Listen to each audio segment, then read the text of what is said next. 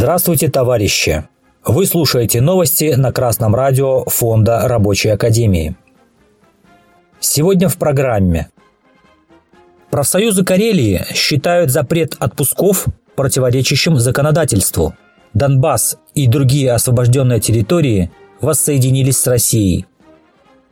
Правительство Республики Карелия издало 22 сентября 2022 года постановление о мерах по реализации указа президента Российской Федерации об объявлении частичной мобилизации в Российской Федерации. Его текст опубликован в российской газете. Среди мер, перечисленных в указе, есть такая – приостановить предоставление отпусков работникам, пребывающим в запасе, приостановить свое убытие в отпуск. Этот пункт повлек критику со стороны карельских профсоюзов, как в части соответствия действующему законодательству – так и в части его эффективности для выполнения задач указа президента. Мы направили текст указа в правовой департамент Федерации независимых профсоюзов России, рассказал председатель Союза организаций профсоюзов в Республике Карелия Илья Косенков. В первую очередь для того, чтобы понять, какой будет единая выработанная позиция профсоюзов по подобным предложениям. Уверены, что подобные инициативы будут не только в Карелии. И важно, чтобы профсоюзы едино реагировали на них. На наш взгляд, предложение о запрете отпусков противоречит трудовому законодательству. Но мы как раз хотим получить правовую оценку от экспертов. Что касается эффективности предложения, то оно тоже не совсем очевидно.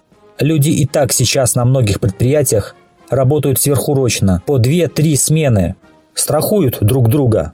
И лишать их отпуска, а потом, когда они будут его брать, все сразу? И сейчас им когда восстанавливаться? Словом, вопрос мы считаем серьезный, заявил Косенков в интервью газете «Солидарность». Редакция Красного радио Фонда Рабочей Академии напоминает трудящимся слушателям о необходимости защиты своих трудовых прав при помощи коллективных действий и при содействии профсоюзных организаций.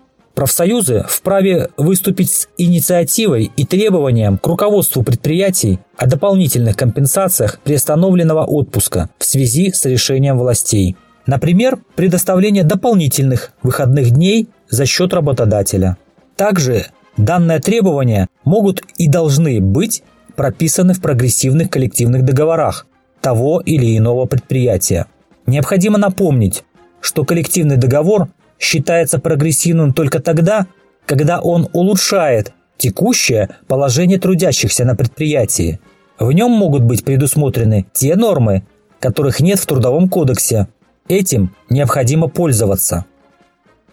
30 сентября в Георгиевском зале Большого Кремлевского дворца президент Российской Федерации Владимир Путин и главы Донецкой и Луганской народных республик Запорожской и Херсонской областей подписали договоры о присоединении этих регионов к России. Красное радио Фонда Рабочей Академии приветствует присоединение к России героических народов Донецкой и Луганской народных республик, Запорожской и Херсонской областей, трудящимся нашей, наконец, уже общей страны еще предстоит столкнуться со многими испытаниями. Но нет сомнений – что мощь организованного рабочего класса сметет с пути человечества всех, кто ставит его на грань гибели.